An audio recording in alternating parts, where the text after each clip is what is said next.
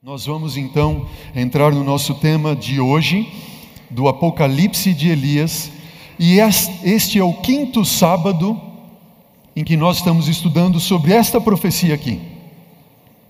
Malaquias capítulo 4, versículo 5. Queridas, obrigado. Temos aqui, já estão recebendo, outros ali. Muito bom.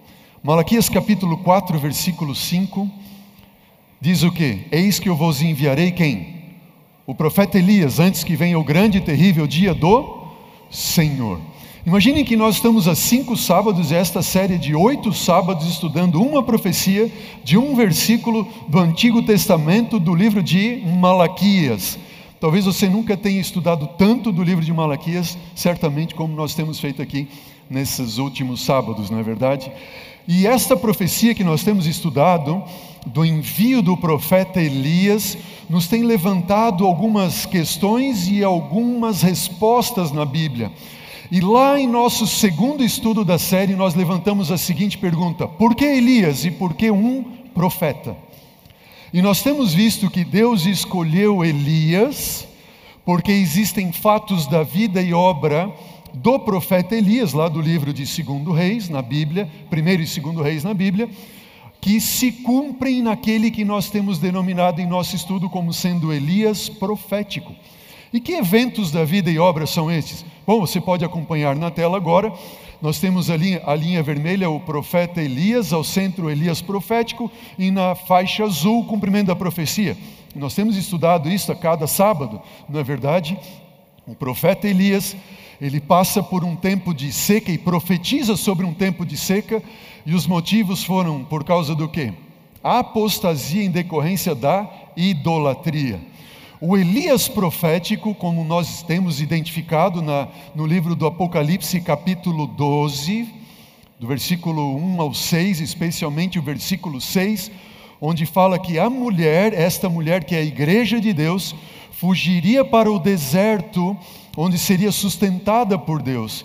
E durante este tempo, conforme diz Apocalipse capítulo 11, versículo 6, o céu também se fecharia e não haveria chuva, ou seja, houve uma seca espiritual.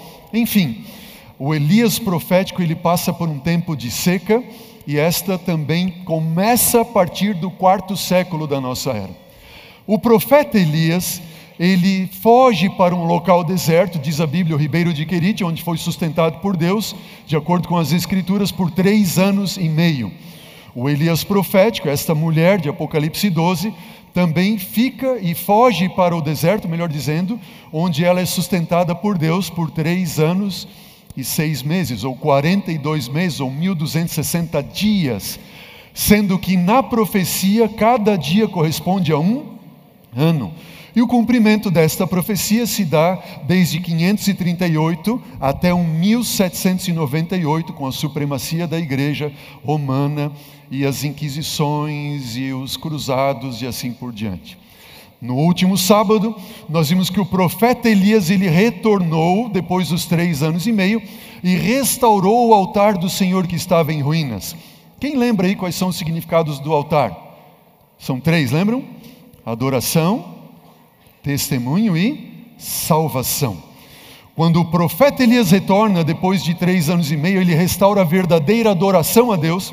E nós vimos que no último sábado, Elias profético, depois dos três anos e meio, ou seja, em algum momento depois de 1798, ele também retornaria e restauraria a verdadeira adoração, que está focada no santuário, a restauração da verdade do santuário e do altar. E essa profecia se cumpre com o surgimento de um movimento profético bíblico chamado Igreja Adventista do Sétimo Dia. O que você diz? Amém? Só que após o profeta Elias restaurar o altar do Senhor que estava em ruínas, na hora do sacrifício da tarde, diz a palavra do Senhor que Elias chamou todos aqueles que estavam ali para se achegarem a ele.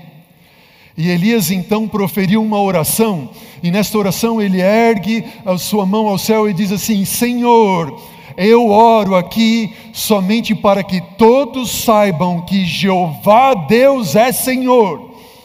E diz a palavra de Deus que antes de Elias terminar a sua oração, conforme nós encontramos em 1 Reis, 1 Reis, melhor dizendo, capítulo 18, versículo 38, diz que o que aconteceu? Então desceu fogo do céu do Senhor e consumiu o holocausto e a lenha e as pedras, e ainda lambeu a toda a água que estava no rego. Desceu fogo do céu. A pergunta que nós levantamos no nosso último estudo é esta: qual é o significado do fogo do céu que desce do céu para o Elias profético? O que significa isso? Para a igreja adventista do sétimo dia, então, que nós temos identificado como sendo Elias profético. Em outras palavras, se não descer ou não descer fogo do céu sobre esse movimento profético, significa que ele não é o Elias profético. Nós temos que encontrar na Bíblia a resposta a isso, não é verdade? Para termos certeza de que movimento profético, que igreja nós participamos e nós fazemos parte. O tema de hoje, Elias e o fogo que desceu do céu. Notem, queridos, qual é o significado do fogo na profecia de Elias? Eu quero que você abra a Bíblia comigo agora em Malaquias, no capítulo 4. Vamos novamente ao livro de Malaquias, o último dos livros do Antigo Testamento. Nós estamos muito felizes com você que está nos assistindo nesse momento pela internet, pela TV Novo Tempo. É, não saia daí, segure firme e acompanhe até o fim, porque no fim você vai entender todas essas proposições bíblicas que nós temos aqui estudado. Malaquias capítulo 4. Notem o que diz o versículo 5. Eis que eu vos enviarei o profeta Elias antes que venha o grande e terrível dia do Senhor. Volte um versículo agora, versículo 4, que diz: diz assim: Lembrai-vos da lei de Moisés, meu servo, a qual lhe prescrevi onde, igreja? Em Horebe, a saber o que? Estatutos e juízos. Olha para mim, olha para mim. Neste versículo, nós encontramos uma manifestação de fogo sobre o Elias profético. Você vai dizer assim, pastor, eu não vejo nada de fogo nesse versículo. Só diz o versículo: Lembrai-vos da lei de Moisés, meu servo, a qual eu, Senhor, prescrevi para ele onde? Em Horebe mas é neste versículo que nós temos a manifestação do fogo. E eu vou provar para vocês na Bíblia.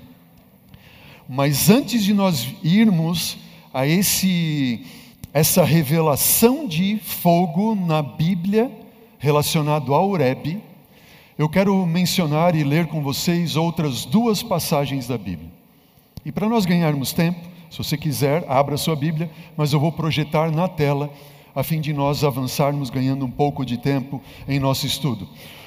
Quando nós abrimos a Bíblia em Hebreus capítulo 8, versículo 8 a 10, diz assim: E de fato, repreendendo-os, diz: Eis aí vem dias, diz o Senhor, e eu firmarei nova aliança com a casa de Israel e com a casa de Judá não segundo a aliança que eu fiz com os seus pais no dia em que eu os tomei pela mão para os conduzir fora da terra do Egito, pois eles não continuaram na minha aliança, e eu não atentei para eles, diz o Senhor. Porque esta é a aliança que eu firmarei com a casa de Israel. Depois daqueles dias, diz o Senhor, na sua mente eu vou fazer o que? Diz para a minha igreja isto, na sua mente eu vou imprimir o que? As minhas leis. E também sobre o seu coração, Deus intentava fazer o que? Eu vou inscrever as minhas leis. Eu vou escrever, eu, inscreve, eu as inscreverei. E eu serei o seu Deus e eles serão o que? O meu povo. Vamos voltar para a gente pensar um pouquinho? Hebreus Novo Testamento. Deus está dizendo o que em Hebreus?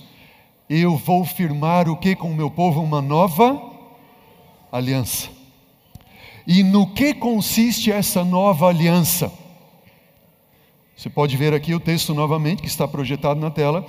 Diz o quê? Porque esta é a aliança que eu vou firmar. Eu vou o quê? Imprimir a minha lei na mente e eu vou escrever ela onde mais? No coração de quem? Do meu povo. Quando nós olhamos para essa passagem, muitos olham para essa passagem e dizem assim: bom, quando Deus está dizendo que vai firmar uma nova aliança, é porque a antiga aliança, a velha aliança, ela é ultrapassada, ela caiu em desuso, ela não vale para mais nada. E normalmente esses que creem dessa forma dizem o quê? Porque a antiga aliança do Antigo Testamento, ela tem que ver com obras da lei, nós já estudamos isso aqui em nosso tema do Apocalipse de Elias, lembram?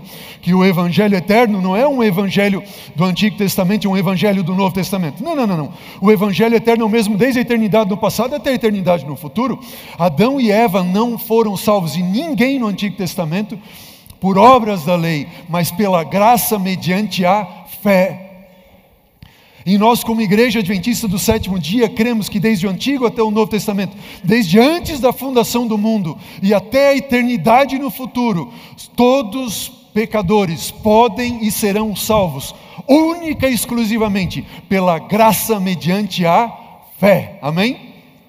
No entanto, quando olham para a graça e pela fé, dizem que a lei do Senhor não tem mais valor, não tem mais motivo.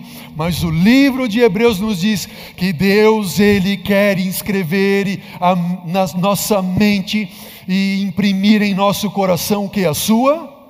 A sua lei. E eu tenho é, comigo, irmãos, que este sempre foi o sonho de Deus. Não é um sonho novo. Ah, não, essa é a nova aliança. Notem, vem comigo, pensa comigo. Quando Deus criou Adão e Eva, Deus fez ou não fez uma aliança com eles? O que você acha? Vamos ver na Bíblia? Vamos ver na Bíblia. Vejam, o grande sonho de Deus, ele existe desde sempre, imprimir e escrever a lei na mente e no coração. Olha o que diz a palavra do Senhor no livro de Oséias, capítulo 6, versículo 7. Oséias, Antigo Testamento capítulo 6, versículo 7, diz assim: Mas eles, notem, o profeta Oséias está falando para o povo de Deus, está dizendo assim: eles, Israel, o povo de Deus, eles transgrediram a aliança. Como quem? Como Adão. Opa, quer dizer que antes de Israel transgredir a aliança, quem foi o primeiro a transgredir a aliança? Foi Adão. E o profeta Oséias está dizendo o quê? Que o povo de Israel transgrediu a aliança como Adão. Eles se portaram aleivosamente contra mim. Significa eles se portaram de forma desleal para comigo. O que significa? Deus fez uma aliança com Adão, certo? Só que Adão fez o que com a aliança? Ele quebrou a aliança, quebrou ou não quebrou? E Deus então renovou a aliança com Adão. E depois ele renovou a aliança com Noé. E ele renovou a aliança com Abraão. E depois ele renova a aliança com Moisés e com Davi, e etc, etc, etc. E cada vez que Deus está renovando a aliança, ele está fazendo o quê? Uma nova aliança. Ele faz uma nova aliança com Noé, uma nova aliança com Abraão, uma nova aliança com Moisés, uma nova aliança com Abraão. Só que esta é a mesma aliança, é a aliança eterna de Deus. Estão entendendo? A única diferença da antiga aliança para a nova aliança é que aqueles que viveram antes da cruz, no tempo do Antigo Testamento, eles eram salvos pela graça mediante a fé no Cordeiro que viria. E na nova aliança, depois da cruz, aqueles que creem em Jesus são salvos pela graça mediante a fé no Cordeiro que diz para minha igreja? Que já veio. A aliança é qual? É a mesma aliança. Entenderam bem? Abra comigo a Bíblia agora, lá no livro de Deuteronômio. Esse, esse texto você precisa abrir e nós vamos dedicar um tempo. Deuteronômio capítulo 4. Deuteronômio 4. Vamos lá. Abra a palavra do Senhor.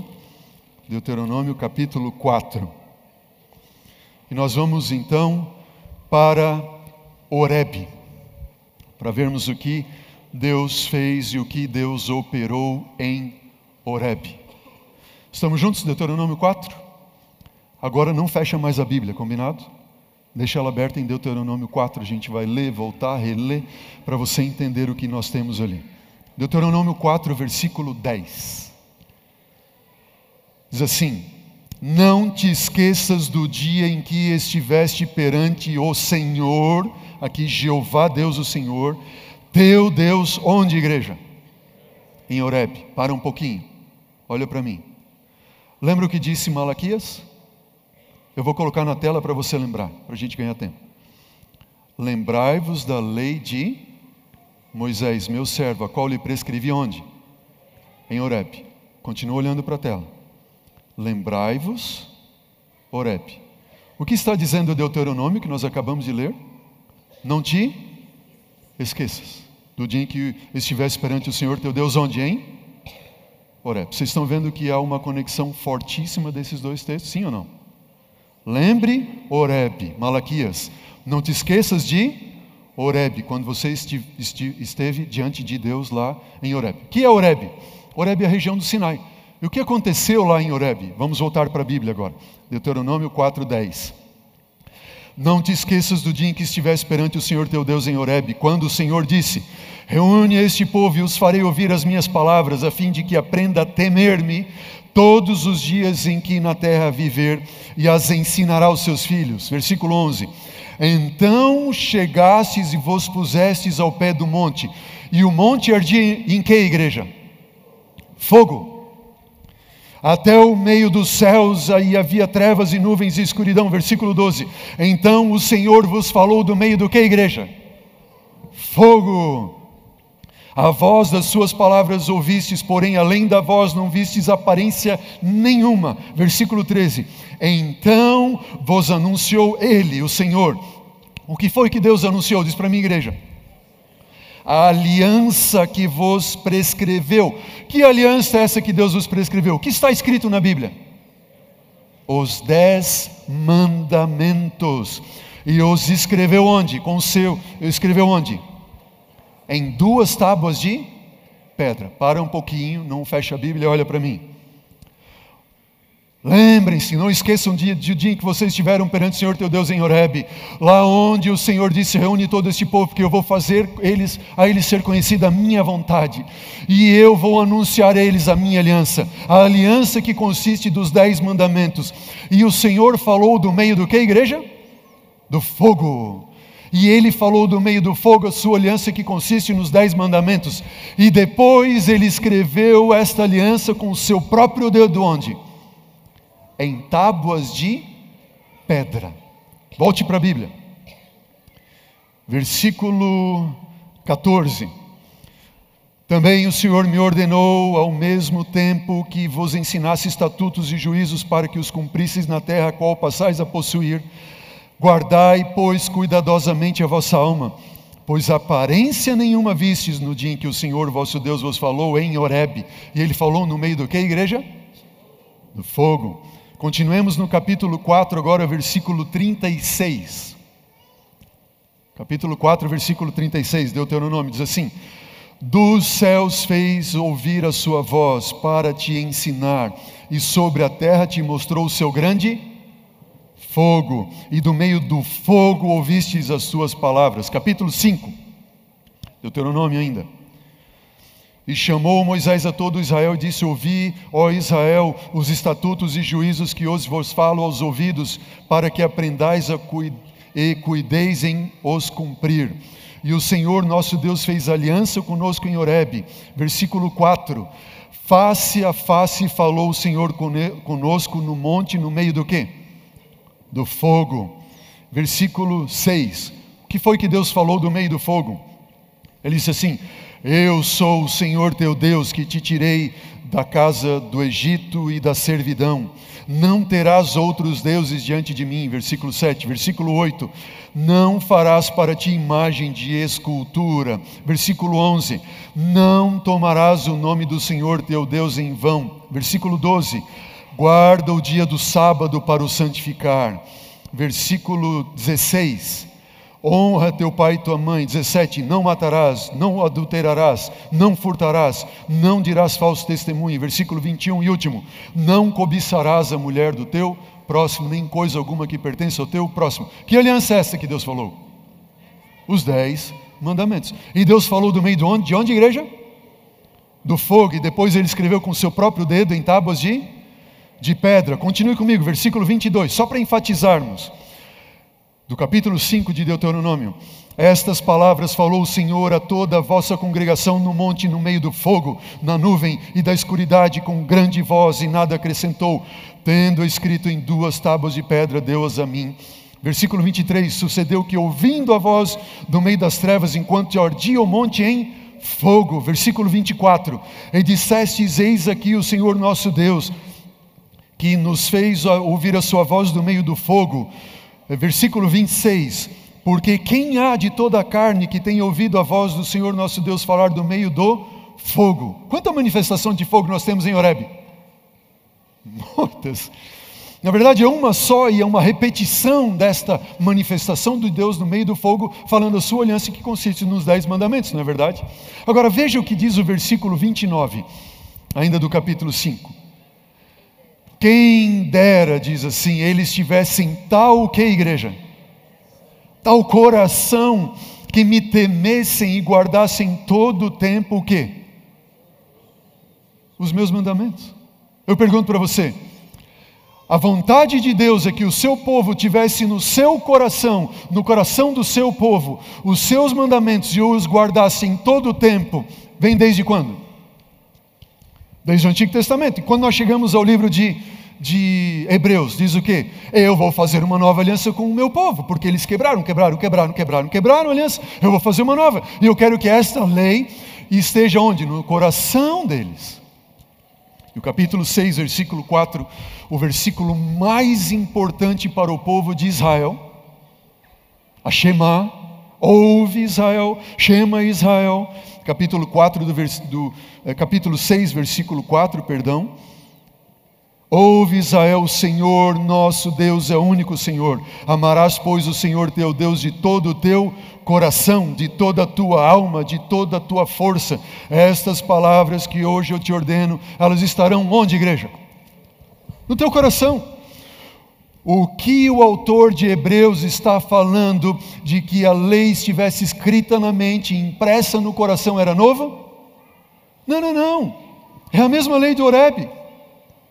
Deuteronômio, capítulo 4, eh, versículo 13, como nós vimos, diz o que? Então ele anunciou a sua aliança e que vos prescreveu e os dez mandamentos. E tendo ele acabado de falar com ele no Monte Sinal, deu a Moisés as duas tábuas do testemunho, tábuas de pedra escrita com o próprio dedo de Deus. Êxodo 31, versículo 18. Notem, igreja. Esta aliança dos dez mandamentos, número um, Deus pronuncia do meio do fogo, e número dois, ele escreve com o seu próprio dedo em tábuas de pedra. Quando nós vamos ao livro de Deuteronômio, capítulo 5, como nós acabamos de ler, e também no livro de Êxodo, capítulo 20, nós vemos a descrição desta aliança dos Dez Mandamentos, conforme você está vendo na tela agora. Ah, na primeira tábua, nós temos uma referência de respeito, amor, temor do ser humano para com Deus, uma dimensão que vertical não terás outros deuses diante de mim, não farás para ti imagem de escultura, não tomarás o nome de Deus em vão. Lembra-te do dia do sábado para o santificar, porque em seis dias fez o Senhor os céus, a terra e o mar e tudo o que neles há. Na segunda tábua, os últimos seis preceitos desta aliança dizem: honra teu pai e tua mãe. Eles são o próximo, mais próximo de todos nós. E depois assim, não matarás, não adulterarás, não furtarás, não dirás falso testemunho contra o teu próximo, e não cobiça coisa do próximo, a dimensão que? Horizontal, a demonstração de nosso amor e respeito para com o nosso próximo. Notem, a aliança de Deus que consiste nos dez mandamentos, se nós tivéssemos que resumi-la em uma palavra, que palavra seria esta? Amor. Amor a quem? Amor a Deus e amor ao próximo. Abra a Bíblia comigo em Mateus 22. Rapidamente. Mateus capítulo 22. Mateus, Evangelho segundo Mateus capítulo 20, 22, versículo 34. Acompanhe comigo na palavra do Senhor. Mateus capítulo 22, versículo 34. Diz assim: Entretanto, os fariseus, sabendo que ele, Jesus, fizera calar os saduceus, reuniram-se em conselho. E um deles, intérprete da lei, experimentando a Jesus, perguntou, versículo 36, Mestre, qual é o grande mandamento na lei? Versículo 37, respondeu Jesus, dizendo o quê? Amarás o Senhor teu Deus de todo o teu coração, de toda a tua alma e de todo o teu entendimento. De onde que Jesus buscou essas palavras? De Deuteronômio 6,5, que nós acabamos de ler. E, na, e o segundo, versículo 38, e este é o primeiro grande mandamento, versículo 39 diz assim: E o segundo, semelhante a este, é o que? Amarás o teu próximo como a ti. De onde é que Jesus tirou isso? Livro de Levítico 19, versículo 18. Está bem? Lá, no Antigo Testamento, na, na Torá. E olha o que diz o versículo 40 agora. Acompanhe comigo, volte os teus olhos para a Bíblia. Destes dois mandamentos substituem toda a lei e os profetas. Amém? Não, como é que você vai dizer amém? Tá certo isso? Esses dois substituem toda a lei e os profetas? É assim que está dizendo a Bíblia? Sim ou não? Não. Está dizendo o quê? Destes dois mandamentos, o quê? Dependem toda a lei e os. Não está dizendo que substitui, está dizendo que depende.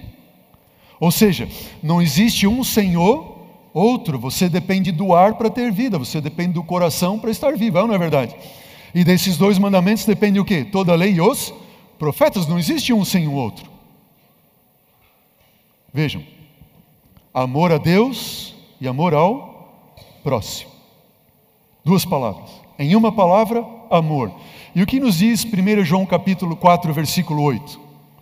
Aquele que não ama, não conhece a Deus, porque Deus, Deus é amor. O que nós estamos vendo aqui?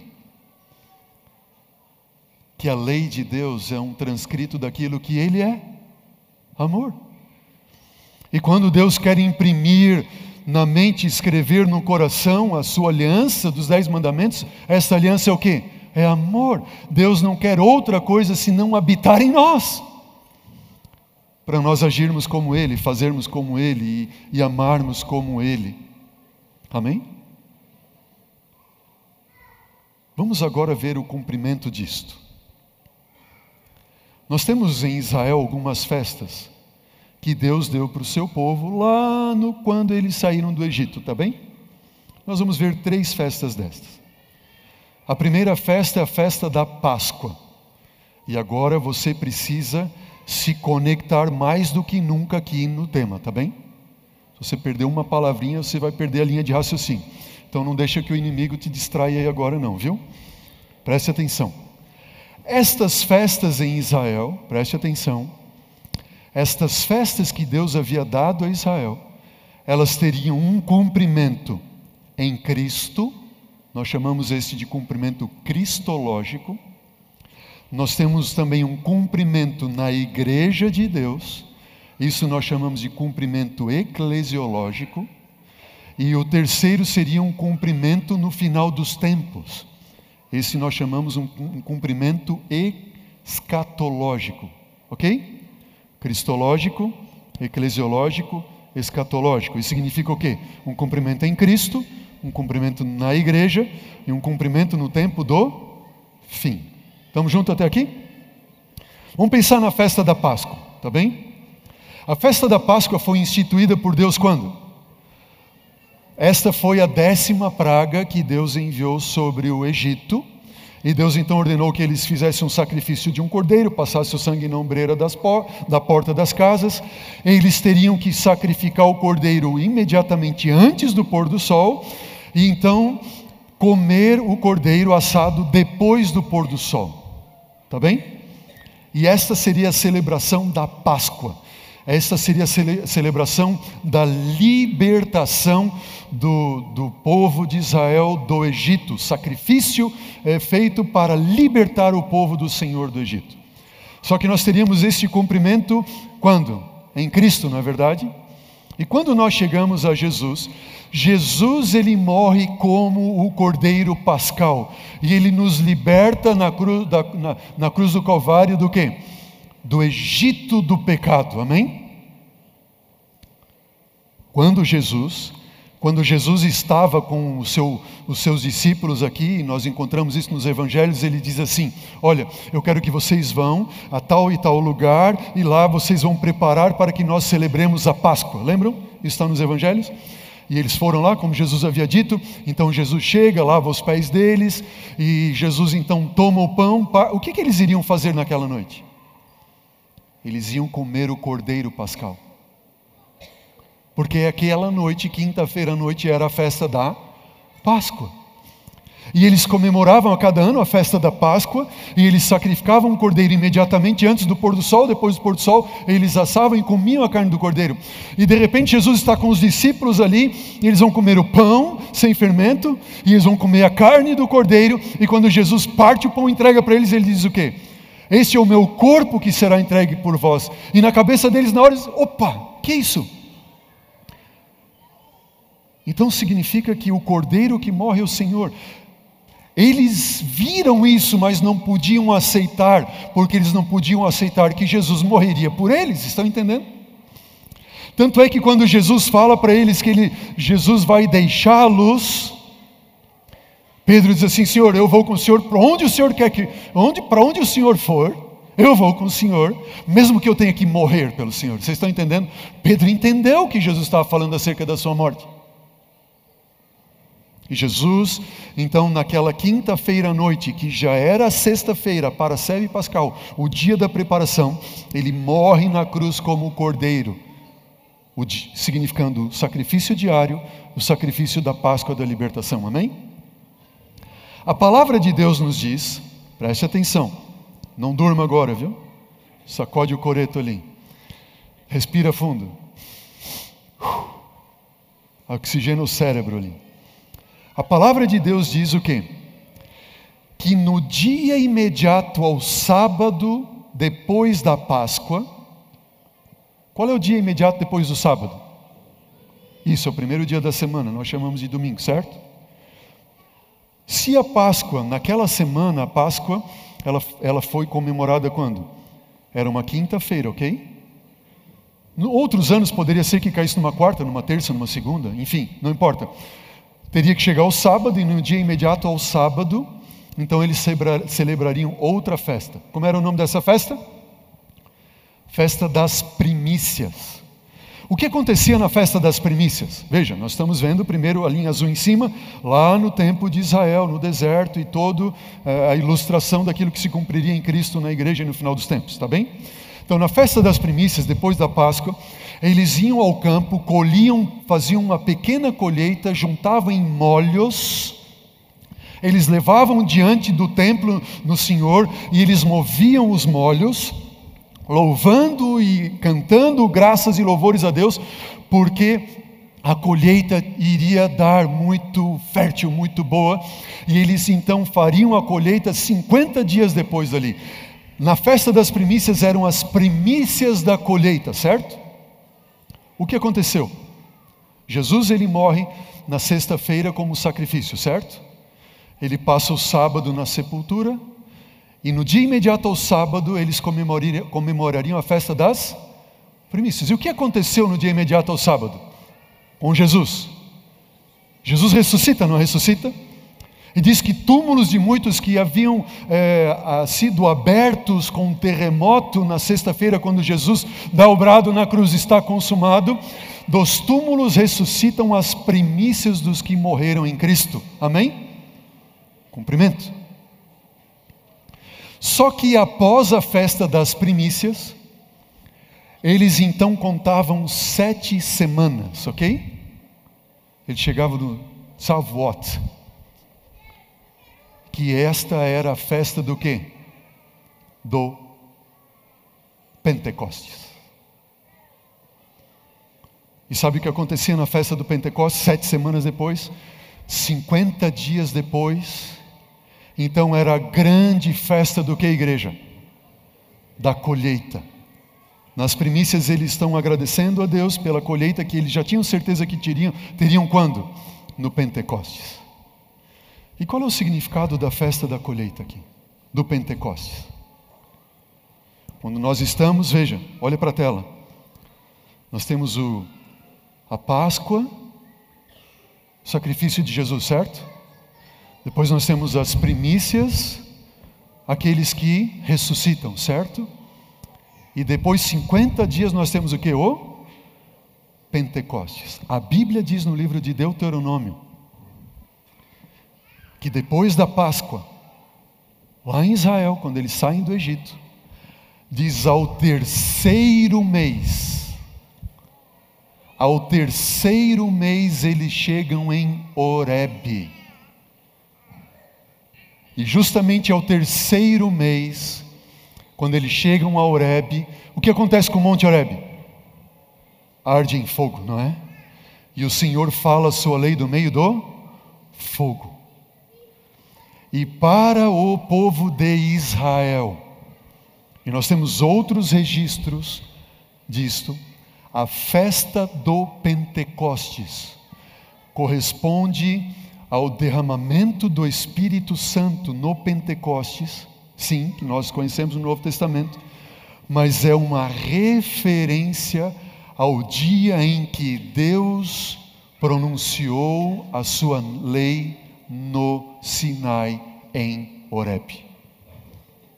Entenderam bem? E o que, que nós temos lá? Uma manifestação de, de fogo em Horeb, sim ou não? E o que, que nós temos em Atos capítulo 2, na festa do Pentecostes? Diz a Bíblia: ao cumprir-se o dia de Pentecostes, eles estavam todos reunidos no mesmo lugar, e de repente veio do céu um som como de um vento impetuoso, e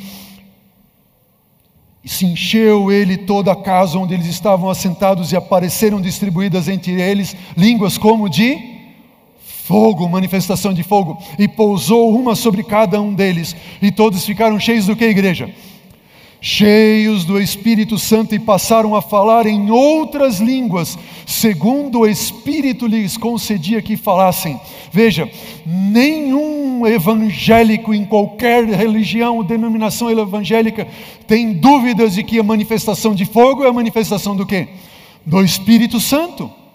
Só que eles recebem aqui um dom de fogo, um dom do Espírito no dia do Pentecostes, e eles começam a falar em outras línguas, mas não é uma língua que ninguém entendia Diz o capítulo 2 que era a língua dos pardos, do, dos medos elemitas, dos naturais da Mesopotâmia, do ponto da Ásia, da Frígia, da Panfídia, do Egito, das regiões do Sirene, todos aqueles que estavam em Jerusalém por ocasião da festa do Pentecostes e Pedro se levanta para pregar um sermão e cada um deles agora começa a traduzir aquele sermão para que outros tivessem conhecimento de um Cristo que havia sido morto, mas que eles deveriam se arrepender e ser batizados em nome dele para a remissão e o perdão dos pecados. E então eles receberiam o quê? O dom do Espírito. Amém? Nós temos aqui, lembram o dedo de Deus? Nos evangelhos, queridos. No evangelho de Lucas, no capítulo 11, versículo 20. Olha o que a Bíblia diz, o que significa o dedo de Deus que Deus escreveu com o seu dedo, não foi em tábuas de pedra, não é mesmo? Lucas 11, 20, Jesus disse assim: Se eu, porém, expulso demônios, eu os expulso através do quê? Do dedo de Deus. Certamente é chegado o reino de Deus sobre vós. Aqui é um relato quando Jesus expulsa o demônio de um homem que fazia que aquele demônio que ele ficasse mudo e surdo, certo? E Jesus então expulsou o demônio. Eles disseram assim: ah, ele expulsa os demônios porque ele expulsa em, em nome de Beuzebu. Jesus disse: não, não, não. Eu, se eu expulso demônios, eu expulso pelo dedo de Deus. Agora, o interessante é que no livro de Mateus, nós temos o mesmo relato da expulsão deste demônio, deste mesmo homem, só que Mateus ele usa uma outra palavra para se referir ao dedo de Deus. Sabe qual é a palavra que Mateus usa? Olha para a tela. Mateus capítulo 12, versículo 28, Jesus diz assim: Se eu, porém, expulso demônios, eu expulso através do quê? Do Espírito de Deus. Então, certamente é chegado o reino de Deus sobre vós. Isso significa que o dedo de Deus na Bíblia corresponde ao que, igreja? ao Espírito de Deus. Sabe o que nós estamos tendo aqui? Quem é que escreveu com tábuas? Que Deus é esse que escreveu nas tábuas de pedra lá em Horeb, no Sinai, a aliança dos dez mandamentos? Quem é ele? Espírito Santo. É o dedo de Deus. E não houve lá uma manifestação de fogo quando Deus pronuncia a sua aliança que consiste nos dez mandamentos. Lembra que nós lemos? Quem é o fogo? É o Espírito Santo. E o que é que acontece no dia do Pentecostes? O Espírito Santo, que é o dedo de Deus, o fogo desce do céu. Qual é o objetivo pelo qual o fogo desce do céu? Para escrever na mente imprimir no coração o quê? A aliança que Deus firmaria com a casa de Israel naqueles dias. O Salmo 133 se cumpre nesse dia. Quando nós lemos o Salmo 133, esse salmo ele corresponde ao dia em que é, Moisés ungiu seu irmão Arão como sumo sacerdote do santuário, certo? E diz assim: Oh, como é bom e agradável viverem unidos os irmãos, é como o óleo precioso sobre a cabeça o qual desce para a barba, e a barba de Arão, e desce para a gola de suas vestes, e é como o orvalho de Hermon, que desce sobre os montes de Sião, ali ordena o Senhor a sua bênção de vida para sempre. Leia esse salmo e, e, e pense o seguinte: peraí, como é bom e agradável que os irmãos vivam em quê? Em união, é como o óleo que foi derramado sobre a cabeça de Arão, que desce pela sua fronte, e desce pela sua barba, e desce pelo seu manto, até cair na terra. O que tem a ver isso? É que no dia do Pentecostes, vejam, Jesus ficou 40 dias depois da sua ressurreição na terra. Ficou ou não ficou? 40 dias depois ele ascende aos céus. E durante dez dias o santuário celestial está sendo inaugurado e Jesus está sendo ungido como sumo sacerdote e rei no santuário celestial. E Deus, o Pai, então está a derramar sobre a cabeça de Cristo Jesus o óleo, que é símbolo de quê? Do Espírito Santo. Só que o óleo que está sendo derramado sobre a cabeça de Cristo é ele sendo ungido sumo, como sumo sacerdote do santuário celestial. Esse óleo vai escorrendo pela sua face, pela sua barba e pelas suas vestes, e o óleo vai descendo, escorrendo e vai caindo, e caindo, e caindo. E ele cai onde? Na terra no cenáculo, e há uma manifestação como aconteceu em Horebe: vento, fogo, e o Espírito Santo está descendo para fazer o quê? Para imprimir na, com, na mente e no coração com o seu próprio dedo a lei de amor de um Deus eterno. Amém.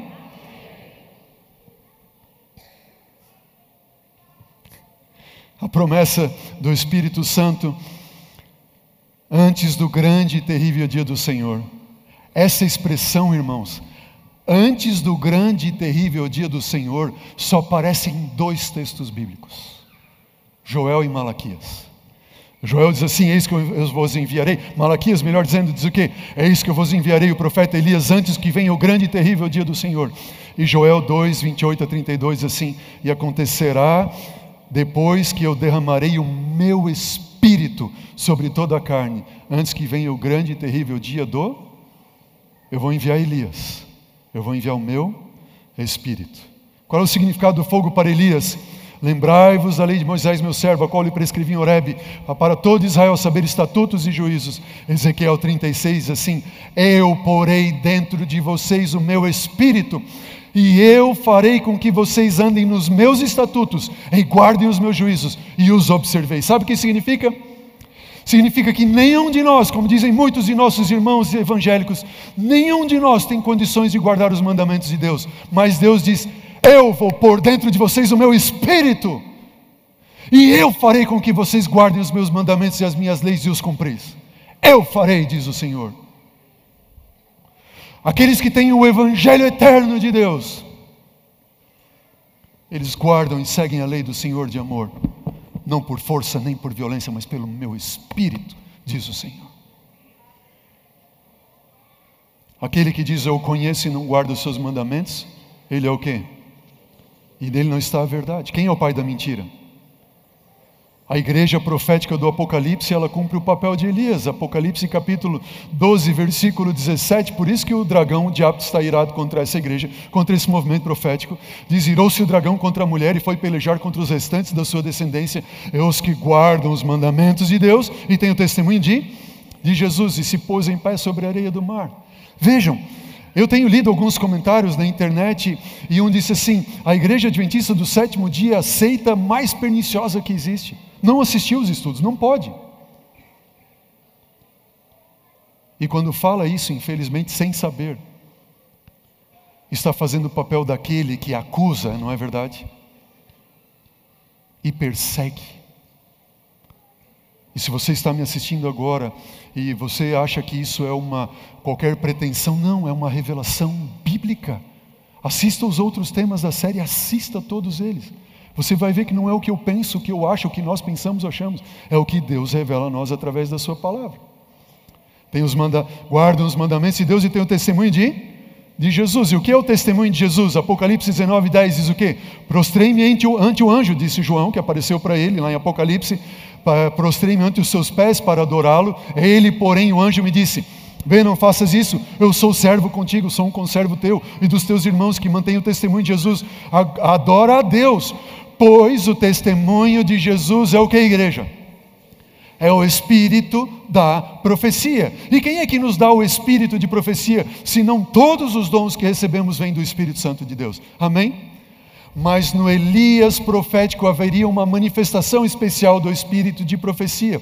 A igreja verdadeira é aquela que guarda os mandamentos de Deus e tem o testemunho de, de Jesus. Número um, restaura as verdades do amor da lei de Deus. E número dois, tem o testemunho de Jesus. E aqui nós vamos preparar para pousarmos, ok? Vocês estão preparados? Apertem os cintos. Nós vamos pousar e todos logo estaremos respirando bem. Vejam o que diz na tela. Na Bíblia, quando aparece uma profecia que envolve o que, igreja? Tempo. No cumprimento da profecia que envolve tempo, Deus faz o que? Diz para mim. Deus levanta um profeta. O que significa? Em toda profecia que envolve tempo na Bíblia, quando a profecia se cumpre, Deus levanta um profeta. Qual é a primeira profecia que nós temos na Bíblia que envolve tempo? Alguém lembra? Noé que é que foi que Deus disse? Noé, em 120 anos eu vou dar o quê? Cabo a toda a carne. Era um tempo de graça que Deus estava estendendo, sim ou não? Qual foi o profeta que Deus levantou nessa profecia de tempo? Próprio Noé. Segunda profecia de tempo na Bíblia, Deus diz e chama Abraão, Abraão, sai da tua terra, da tua parentela, vai para o lugar que eu vou te mostrar, etc, etc, etc. E daqui a 400 anos tu retornarás, os teus filhos retornarão e tomarão essa terra. Quanto? Qual é a profecia de quanto tempo? 400 anos. Eu pergunto, quando a profecia dos 400 anos se cumpre, Deus levanta ou não levanta um profeta? Sim ou não? Quem foi ele? Moisés, o libertador. Outra profecia de tempo na Bíblia, Jeremias 70 anos o meu povo ficará no cativeiro em Babilônia. E eles foram ao cativeiro babilônico. E lá em Babilônia Deus levantou um profeta, Daniel.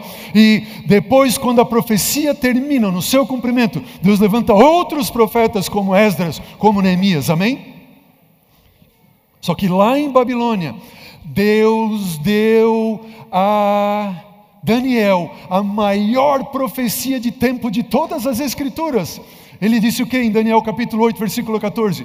Até 2.300 tardes e manhãs o santuário vai ser purificado. E no capítulo 9 do livro de Daniel, nós temos a explicação desta profecia, onde diz que ela seria dividida em 490 anos seriam dados ao povo de Israel, até que viria um Messias ungido, um príncipe que seria morto cortado. E depois mais 1810 anos para concluir os 2.300 anos. E eu pergunto para você: quando veio o Messias, o príncipe, Cristo Jesus, ungido, como diz Daniel capítulo 9, Deus levantou ou não levantou um profeta no cumprimento desses 490 anos? Sim ou não? Como é o nome dele? João Batista. É o segundo Elias. E ele, João Batista, foi enviado por Deus para preparar o caminho da vinda do Senhor para o seu templo aqui na terra. E se você lembra, nós lemos lá em Lucas capítulo 1, versículo 17, que ele viria no espírito e virtude de Elias. Então Zacarias, o pai de João Batista, pergunta: Tá, mas como é que eu vou saber isso? E ele disse: O anjo que estava diante de Zacarias: Eu sou Gabriel que vim anunciar-te essas boas novas.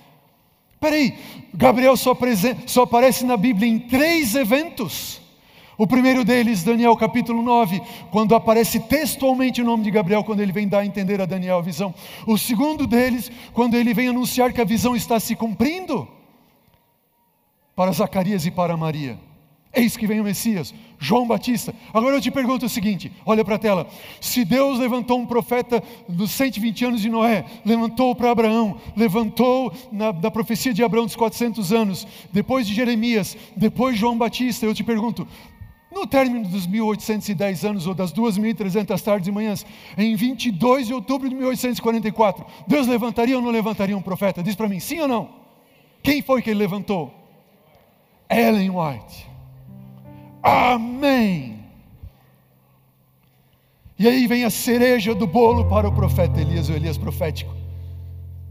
No término dos 2.300 tardes e manhãs, Deus manifesta o verdadeiro dom de profecia naquela menininha que eu contei na história agora no culto. E com respeito aos seus próprios escritos, ela diz, Ellen White, o Senhor me deu uma luz menor, seus escritos, para guiar os homens e mulheres a uma luz maior que a Bíblia. Ela diz assim: Eu tomo a Bíblia tal como ela é, como a palavra inspirada de Deus, irmãos. Nenhuma mente se empenha em criticar a Bíblia. Apegai-vos à Bíblia. Qual era o objetivo de Ellen White? Levar o quê? A Bíblia, a Bíblia, a Bíblia, a Bíblia.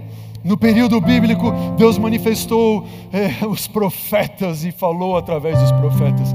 E nos últimos dias, era uma luz menor guiando a luz maior. A Bíblia, toda a vida de Ellen White, sempre esteve acima de qualquer censura. Crede no Senhor vosso Deus, estareis o quê? E nos seus profetas, o que vai acontecer com a tua vida? Você vai prosperar. Igreja minha, olha para mim agora, igreja minha. Olha para mim. Deus deixou os seus escritos para nós crermos nele e prosperarmos. Será que eu falo para algum casal nesta manhã que está passando por problemas, dificuldades no seu relacionamento? Ai, pastor, eu não sei o que eu faço.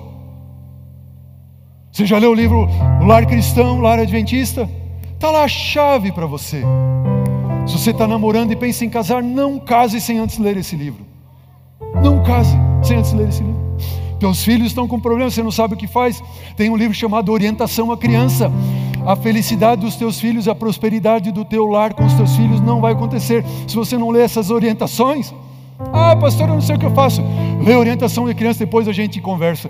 Lê o livro Educação, depois a gente conversa. Aí você vai na internet e começa a ver ali um monte de vídeos e fica compartilhando bobagem acerca do tempo do fim. Adventista do sétimo dia compartilhando porcaria e bobagem. Desculpa, acerca do tempo do fim, porque não lê os livros Grande Conflito, Eventos Finais. Tem que ler para não postar bobagem e compartilhar bobagem. É ali que está a cartilha para nós sabermos. Ela leva a Bíblia, a Bíblia, a Bíblia, a Bíblia, a Bíblia, somente a Bíblia. Ai, pastor, eu estou com problema de saúde, eu não sei o que eu faço. Ai, ora pela minha saúde. Eu vou orar para você ler o livro Temperança, Conselho sobre Regime Alimentar. Vou orar para você ler a ciência do bom viver, para você viver isso que está ali. E você vai ter a sua saúde restaurada.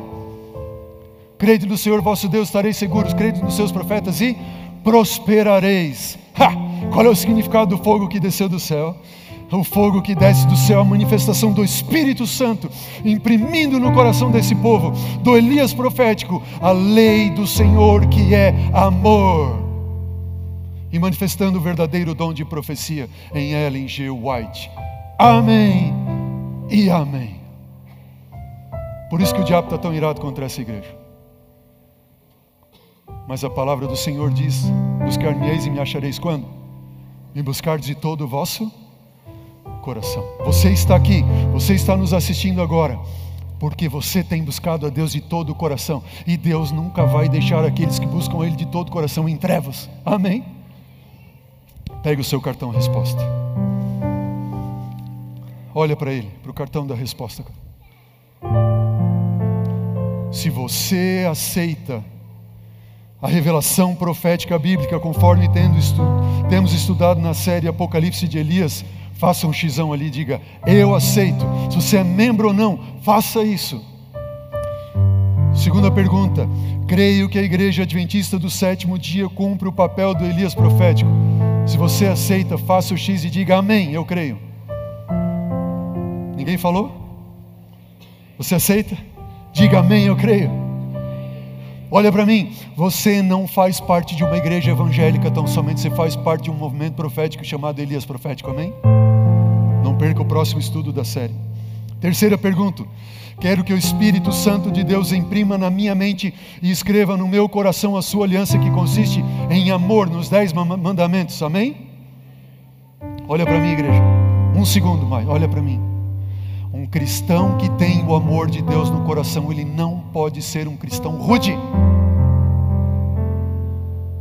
Um cristão que tem a lei no coração de amor de Deus, ele não pode ser um cristão que briga e chuta e bate e rebaixa os outros. É ou não é verdade? Quarta pergunta. Creio no dom profético manifestado na vida obra de Ellen White. Eu estive distante dos caminhos do Senhor. Ah, por Cristo, se eu falo alguém que esteve distante dos caminhos do Senhor, mas quer voltar a fazer parte da igreja adventista do sétimo dia, sendo rebatizado, coloca ali o X, amém? Escreva o teu nome, pelo menos o teu telefone. E por último, se você não é parte dessa igreja ainda, diz: Eu quero fazer parte da igreja adventista do sétimo dia e ser batizado. O quarteto vai cantar a última música. Enquanto ele canta, as diaconisas vão passar as salvas. E você vai depositar essa sua decisão ali dentro. Em nome de Jesus. Amém.